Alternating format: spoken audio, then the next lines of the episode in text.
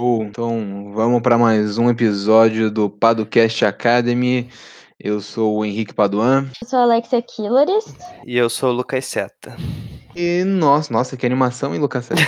e nós somos da Paduan Seta, é uma empresa que presta assessoria jurídica para startups, pequenas e médias empresas e investidores por meio de pacotes de proteção jurídica, planos mensais e serviços individualizados. Exatamente. E esse episódio do Podcast Academy que você está ouvindo, não só o episódio como o Podcast Academy em si, ele faz parte do PadoLab, que é um nosso projeto para criar uma comunidade de empreendedores em que a gente ajuda explicando diversos conceitos, a gente é, faz isso por meio de uma newsletter que a gente envia toda sexta-feira. Então, se você quiser, você se inscreve gratuitamente no link que está aí na descrição. E o link é abre.ai barra Padolab, então é super fácil, não precisa nem olhar a descrição, é só botar aí no seu celular e se inscrever agora, né? Sem, sem querer obrigar você a fazer isso, mas fica aí a dica. Então, a dica. é, lá no link também tem dizendo o que, que a gente entrega toda sexta-feira, e enfim, é, é, bem legal, participa aí. E qual é o episódio de hoje, Alexia? Hoje a gente vai continuar falando sobre a LGPD, ou seja, a Lei Geral de Proteção de Dados,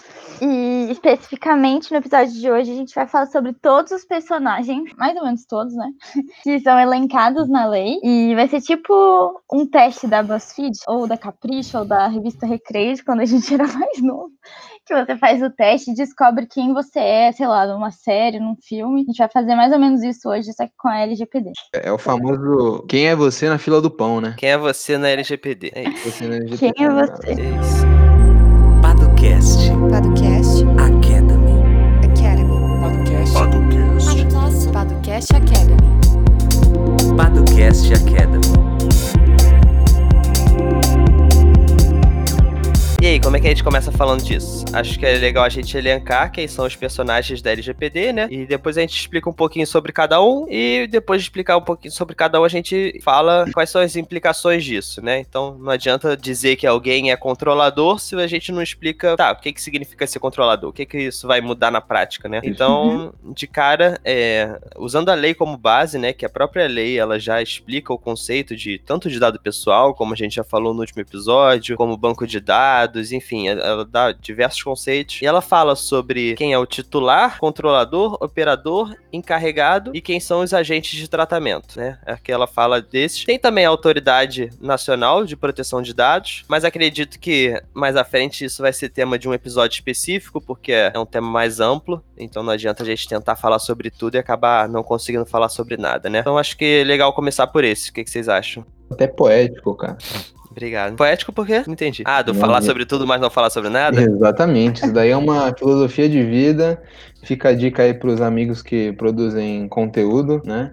Tá, eu vou começar aqui, então, vou puxar a fila, lendo o que que fala a lei. Então, o primeiro, o primeiro personagem que ela fala é o titular. O titular é a pessoa natural a quem se referem os dados pessoais que são objeto de tratamento. Acho que Sim, aqui... Aquela pessoa que tá cedendo o dado, né? Isso. Aqui acredito que não tem muita dúvida, né, assim, de quem seria o titular do dado. É, se eu tô usando o um aplicativo e eles utilizam meus dados, eles tratam os meus dados de alguma forma, eu sou o titular desse dado, certo? Dono do dado. Exatamente. E deixando claro que a gente já falou no último episódio de que tem que ser uma pessoa natural, então uma pessoa física não é possível que seja uma pessoa jurídica, no caso, né? Isso. Isso é relevante. Se for a Padua certo utilizando um aplicativo, então ela não é titular, certo? É, pelo que a lei define, não, né? E aí o questionamento que fica é: e se fosse um MEI? Hum, que polêmica, hein, cara? Polêmica, polêmica, tão polêmico quanto mamilos. É, e aí, por que, que o Henrique falou isso? Porque o MEI ele traz uma confusão. Ele é, é um tipo de enquadramento tributário e ele acaba não diferenciando a pessoa do sócio, da pessoa jurídica, que talvez nem exista. Enfim, como essa confusão, né? Essa loucurinha,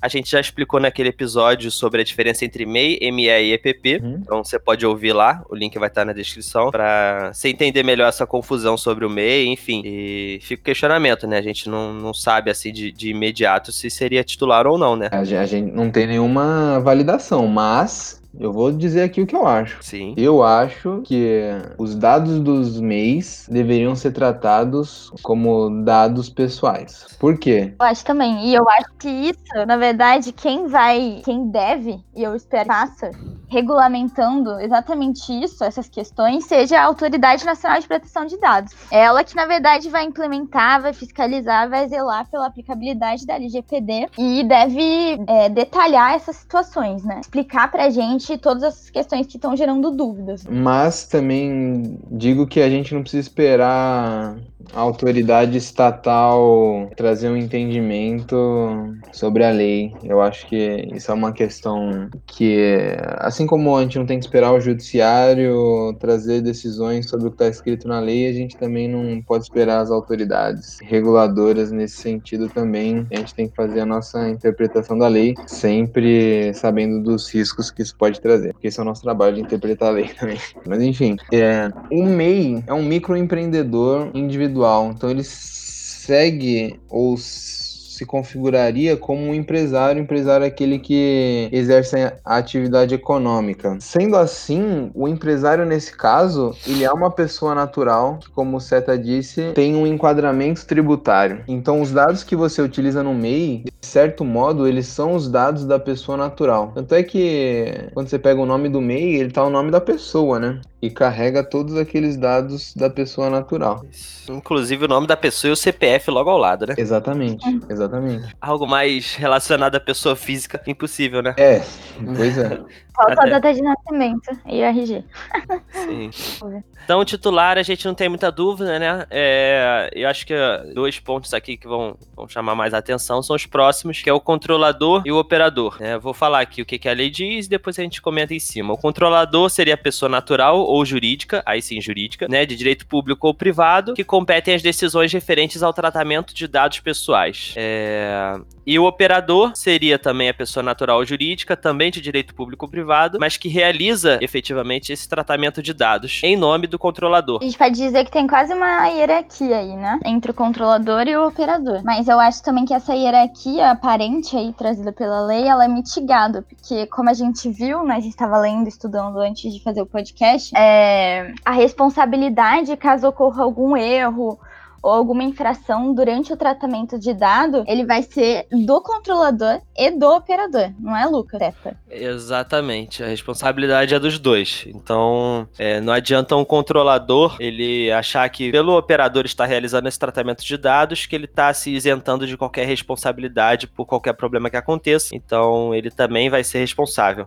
Acho que é bom a gente trazer isso um pouco para a prática. Quem seria o controlador? Pensando numa relação, é, sei lá, uma relação entre uma empresa que detém os dados de determinada titular, né, de pessoa física, como a gente falou, é, ela seria o que? Ela seria o controlador? Ela seria o operador? Ela seria encar é, encarregada? A gente não comentou ainda. Mas den- dentre essa relação de controlador e operador, quem é quem? Ao meu ver, o controlador seria justamente essa empresa, né? O operador é uma pessoa responsável ali num cargo, né, dentro dessa empresa que vai realizar ali o tratamento. Não necessariamente dentro da empresa, né? Isso. Daí, é, daí a ideia também de o controlador poder ser uma pessoa jurídica que faz esse tratamento de dados, né? Uhum. Pode ser. Contratar uma, uma empresa contratando uma outra empresa para realizar esse tratamento, né? É o que normalmente é o que acontece, né? É.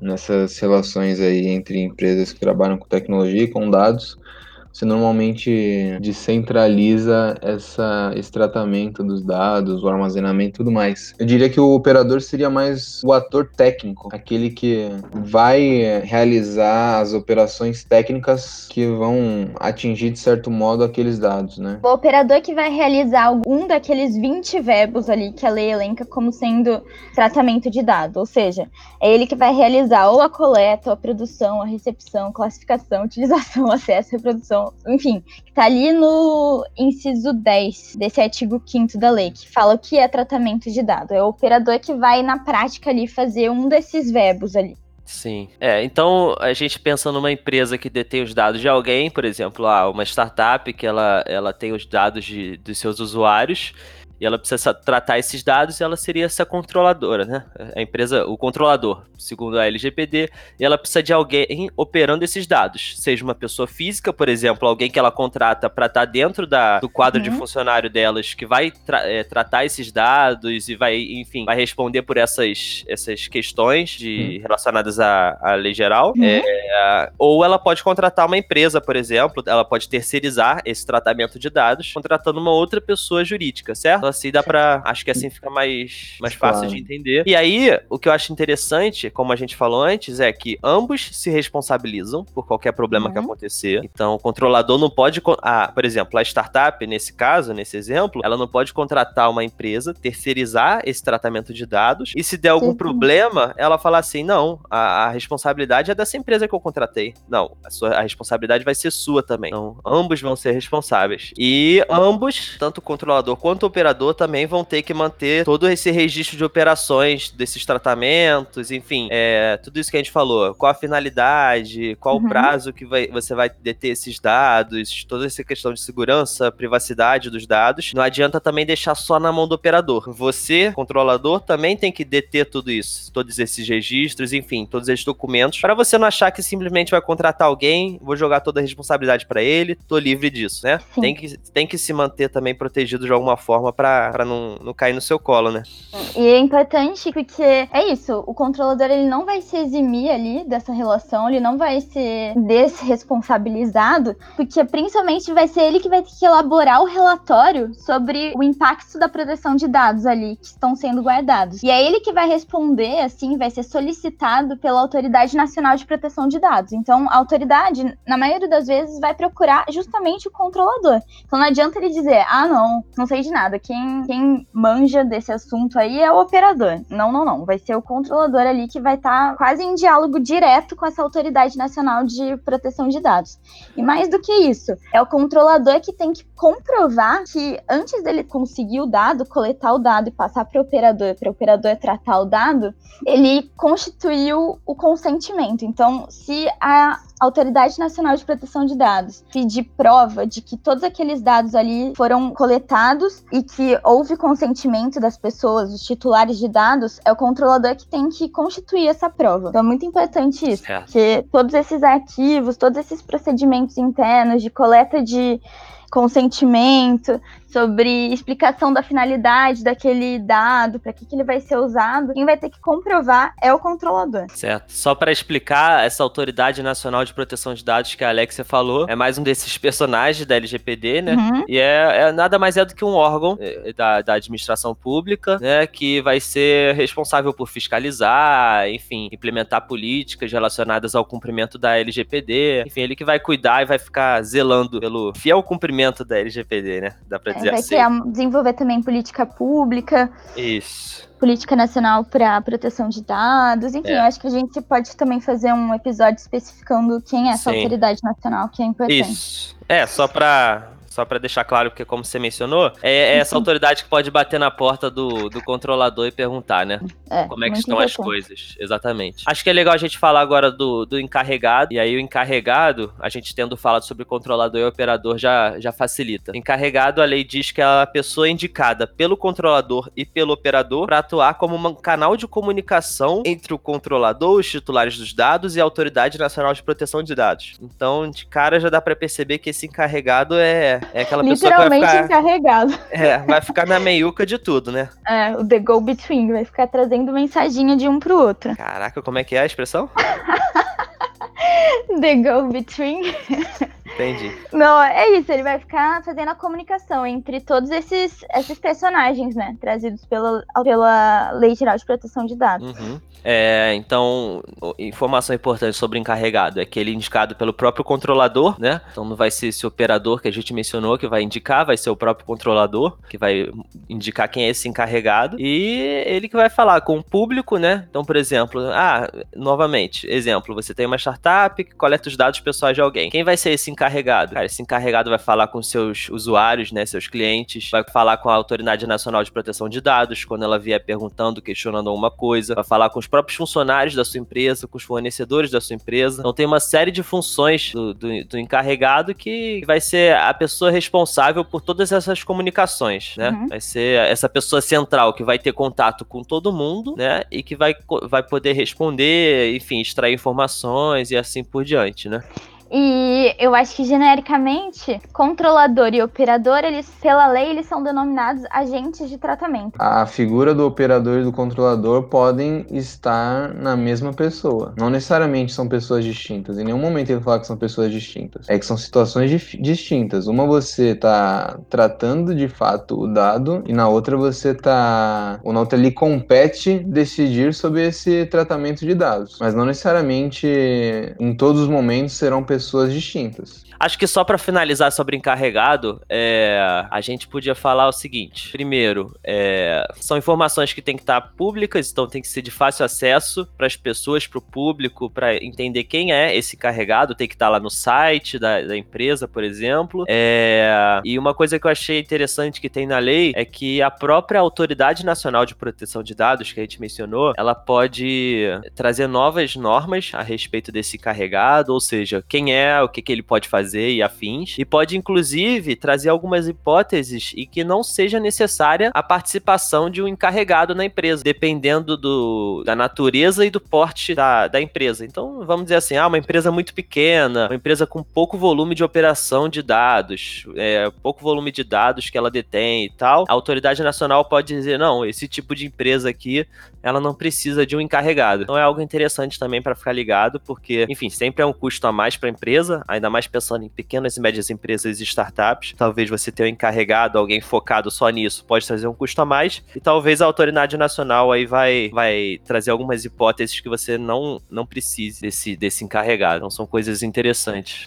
É, exatamente. É só pensar que às vezes a startup mal tem dois, três sócios, mal tem dinheiro para operar, como é que ela vai criar uma estrutura de adequação LGPD, né? Então é complicado. E só complementando isso aí que o Seta disse, inclusive na lei que trata da Autoridade Nacional de Proteção de Dados, ela tem um ponto bem específico que fala que essa autoridade ela vai editar normas, orientações e procedimentos justamente para as micro pequenas empresas ou empresas de pequeno porte e tal, para justamente mitigar, né, toda essa startups também. Então eu vou ler aqui: editar normas, orientações e procedimentos simplificados e diferenciados, inclusive quanto aos prazos, para que microempresas e empresas de pequeno porte, bem como iniciativas empresariais de caráter incremental ou disruptivo, tem a ver com a definição de startup, né? Que se autodeclarem startups ou empresas de inovação possam adequar-se a essa lei. Então, é entendido que futuramente essa autoridade vai criar é, regras mais específicas para esse nicho de empresas. Então, é importante depois, quando ela começar a atuar, a gente ficar ligado em tudo que ela vai implementar, tudo que ela vai dizer, para facilitar a implementação da LGPD para essas empresas que são menores e que estão crescendo agora. Acho que é isso, né? Acho que a gente conseguiu falar é, de forma breve, mas bem explicativo sobre esses principais atores. Acho que quem ouvir vai conseguir entender melhor qual o seu papel, se você é um controlador, se você é só um titular por enquanto, se você vai,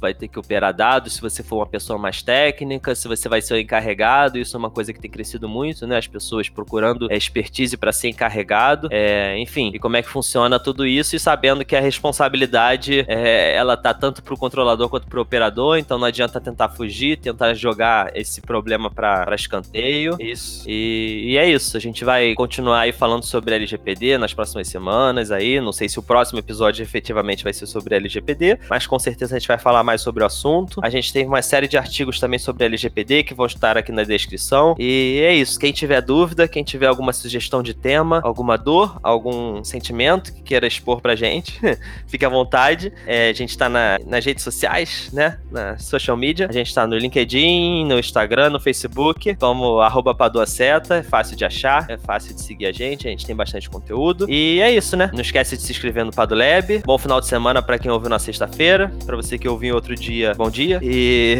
é isso. Eu, Beijoca. Sim. eu acho que. Eu acho também. E eu acho principalmente. Ah, vai, pode desenvolver. Diga, vai, fica à vontade. Pode falar, termina, pode terminar. Vai, vai, vai, vai, vai, vai. vai. Não, pode ir, vai. Depois eu complemento. Ai. Vai, Henrique, é sério, eu complemento no final. Eu te Vai, fica mais dinâmico. Meu, Pode ir. não, eu queria dizer que isso. Não, Mas pode continuar, Henrique.